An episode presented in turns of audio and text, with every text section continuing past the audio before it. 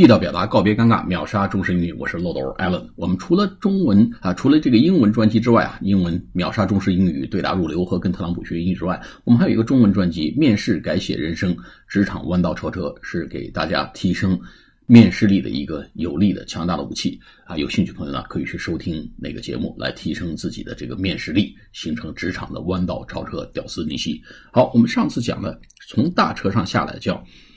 get，或者是 Step off a bus 或者 a tram 或者 a train，哎，我们如果上从小车里面出来，怎么说呢？叫 get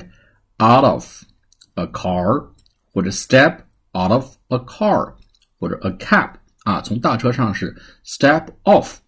或者 get off，从小车里面出来是 get 或者 step out of a car a cab。 或者 a taxi cab c a b 是美语中的这种啊表达出租车的意思啊。